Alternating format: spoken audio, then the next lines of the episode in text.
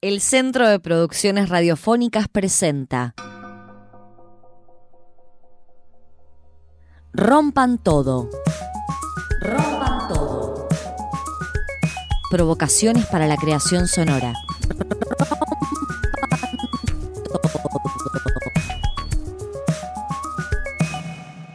Rompan todo.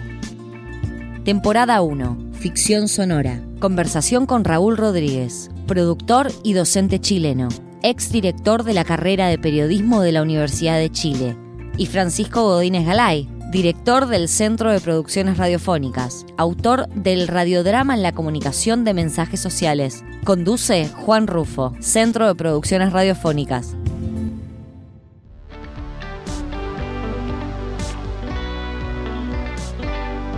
Bueno, Francisco, Raúl, eh, aquí estamos, hablando un poco sobre, sobre ficción, ficción en radio, eh, ficción, radio, periodismo, cuántas cosas que se pueden mezclar. Eh, lo primero que yo les quería preguntar, como para tocar la pelota este, en, el, en el círculo inicial, en el minuto cero. ¿Cuál es la primera ficción que se les viene a la cabeza a ustedes eh, ¿Cuál fue la primera ficción que escucharon o que vieron? Si se habla de ficción y de su primera ficción, ¿en qué piensan ustedes? A ver, eh, seguramente se remite a la infancia, a, las cosas que uno veía en, en, la televisión, en principio, series infantiles, cosas, dibujitos animados me imagino que ahí uno es donde empieza en la ficción, no sé. Raúl, eh, no, no, no, yo me acuerdo. serie. yo me acuerdo, claro, de una, de una serie novela, digamos, en televisión que fue muy importante, digamos, porque me conectaba con la infancia, importante en América Latina, que fue Carrusel. Ya es hora de ir a la escuela. A mí que me importa. Vas a llegar tarde. Papá desconfía de mí y dice que va a llevarme personalmente y empujones. Con Gabriela Rivero y todos los niños y que luego se hizo una versión latinoamericana, digamos. Pero quizá pensando un poco en sonido, yo creo que tiene que ver un poco con las historias que me contaban mis padres de las series de, ficción o las teleseries o telenovelas, como se le llamaba antiguamente, en radio, donde finalmente la gente lo que escuchaba y lo que iba siguiendo día a día no era la televisión y las noticias, sino que era finalmente cada capítulo del radioteatro. Entonces, creo que eso me como que me reverbera mucho. Yo desde muy chico, desde muy pequeño, eh, siempre he estado, he sido muy aficionado a las teleseries, muy aficionado. Pero tiene que ver con las historias, tiene que ver con los personajes. Yo estaba muy pendiente de, quién eran los elencos, de quién iban a protagonizarlo, quién eran las historias. Entonces fui desde muy pequeño, muy, muy aficionado al melodrama, que principalmente es lo que uno veía, más en los 90, en el caso de Chile, empezaron a, darse más comedias románticas. Un género muy latinoamericano. O, claro, un género más de comedia que empezó a abrirse más desde los 90 en adelante, pero en general siempre ha sido el melodrama. Y que tiene que ver un poco el melodrama, esta idea de poder conectar el drama social un poco, en cierta forma, con la comedia, pero donde finalmente nos retrata como sociedad, tanto local como regional o nacional, y eso es lo que supuestamente conecta a las audiencias y los lleva a, seguir cada capítulo. ¿Sabes qué me llama eso, Raúl? A eh, recordar también, eh, yo tengo familia en Chile, que siempre en mi casa, en Buenos Aires, cuando estuvo la posibilidad de televisión por cable, se vieron las, las eh, telenovelas chilenas, porque además era un estilo que no se veía en Argentina, que eran, está bien, eh, melodramáticos y esas telenovelas de, de, amor, pero con mucho humor y además con una duración acotada. Era una temporada, duraban seis meses.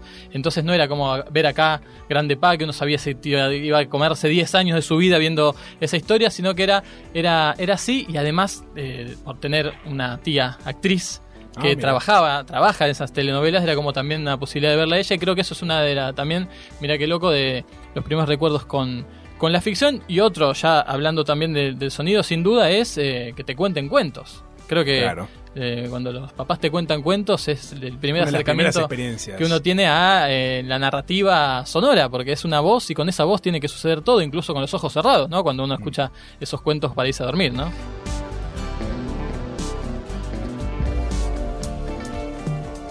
Rompan todo, rompan todo.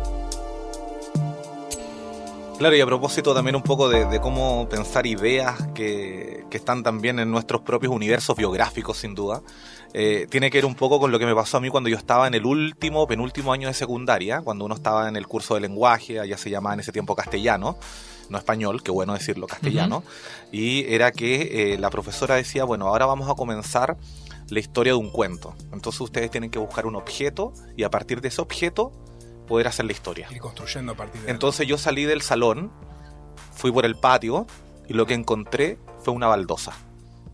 Y a partir de esa baldosa que estaba trizada, comencé a contar la historia. Y desde ahí yo dije, a mí me gusta escribir, a mí me gusta contar historias. Y eso fue en el penúltimo año de la secundaria. todo, todo puede servir para construir una historia, en este sentido, digo, por ejemplo. Viste una baldosa y se te ocurrió una historia. Yo creo que sí, primero por la imaginación, pero también uno cuando va a- haciendo historias más elaboradas, digo yo, como que tengan más nudos dramáticos o puedan tener, digamos, el cuento del cuento, obviamente que tienen que haber otros factores, por ejemplo. Y yo creo que tiene que ser desde, desde un poco desde lo singular, sorprendente o único, o aquello que podría ser realmente eh, lleno de misterio o lleno de dudas y preguntas, que nosotros a partir de la historia pudiésemos resolverlas o contarlas. Eh, es interesante pensar también en ese aspecto de, de dónde surge una idea, porque muchas veces quien va a encarar a hacer una, una obra de ficción que tiene que inventar una realidad, en muchos casos, este, ya hablaremos de las vinculaciones con, con lo real, em, está el temor a la hoja en blanco, ¿no? Cuando te piden un trabajo, eh, seguramente te lo pidieron, bueno, que un objeto eh, cuente una historia, es bueno, ¿por dónde empiezo? Tengo libertad total y muchas veces la libertad total de creación, sin un margen, es una presión este, para saber por dónde empezar. Y ahí es a, a veces como el, el- el- el único método posible es tener prendida la antena para captar cualquier eh, atisbo de inspiración que le pueda dar el, el entorno. Entonces ahí hay ideas que pueden surgir de eh, una anécdota, de algo vivido, de algo que le pasó a un amigo, de que se nos ocurra un personaje y a partir de ahí eh, escribirle una historia para, que se, para darle vida a ese personaje. Lo que nos interesó es un personaje y no tanto un hecho. Un sueño, ¿cuántas veces? Sí. Eh, la ducha. La ducha es este, cuando uno, uno se ducha y no puede anotar las ideas, es el, el momento donde más ideas aparecen, pero es como que también, bueno, ver y escuchar eh, mucho también eh, inspira a, las ideas, pero a, a veces como que mm, se, se suele pensar quizás erróneamente que la idea tiene que ser una genialidad y que si no nos sirve, y muchas veces se puede empujar estando atentos y atentas y darle la oportunidad a esa cuota de azar de que la inspiración llegue. ¿no? Claro, yo creo que ahí quizá hay dos, dos, dos grandes vertientes que son parte de la historia humana también y parte también de la literatura eh, en sus distintas vertientes y género, que tiene que ver principalmente primero con imaginación. Ya, lo de la baldosa podría ser algo completamente ridículo, pero a partir banal. de, claro, banal y a partir de la baldosa hice un cuento que un cuento que hoy día ustedes me hicieron recordar que no lo no me acordaba que ahí partió mi historia de Raúl Rodríguez escribiendo historias, digamos. Eh, pero por otra parte también tiene que ver con la realidad. O sea, la imaginación podemos imaginar lo que queramos. Obviamente siempre la realidad en segundo orden o tercer orden, como queramos llamarlo, siempre va a alimentar esa imaginación. Porque además uno vive en un contexto y uno tiene una cultura y tiene una historia y eso aparece, se permea todo el tiempo. Todo el rato. Y aparte también, por otra parte, el tema de lo real, que tiene que ver ya de, de una forma desde la historia biográfica, la historia colectiva, la historia de una nación, la historia de otros países, hoy día que estamos tan globalizados, que em- empezamos a escuchar o contar historias únicas, que digo, ¡ay, cómo esa historia! ¿O qué pasaría con esa historia si yo la cuento acá? Algo nuevo tendría que pasar, ¿o no? Sí. Que es un poco también lo que pasa en el género, insisto, más común latinoamericano, que tiene toda la identidad que hablábamos delante de las telenovelas, de lo que ha pasado muchas veces en el caso de Chile. En Chile en general es difícil exportar las teleseries, aun cuando en la última década se han exportado muchísimo, a diferencia de la década del 80, donde principalmente estaba el género, digamos, de las telenovelas venezolanas, hoy día muy perdidas por todo el tema de lo que ha pasado en el último año, 10 años en Venezuela, Eh, y por otra parte todo el tema de las teleseries mexicanas. Pero ¿qué es lo que pasa con Chile? Es decir, llevan la historia, la compran en México y la adaptan a México. Claro. Claro. Y, y obviamente que tiene que ver un poco con lo que hablamos, con ese contexto, con esa forma de hablar, con esa otra historia secundaria que quizá puede tener más relevancia porque es más interesante para, no sé, para quien la escribe o para el canal o para la audiencia. Con esa idiosincrasia que funciona como, como un telón de fondo también en, en- en las series, en las teleseries, en, en los radiodramas, como esas cosas que cada país puede identificar de, de fondo, este, propias de, de su propia cultura.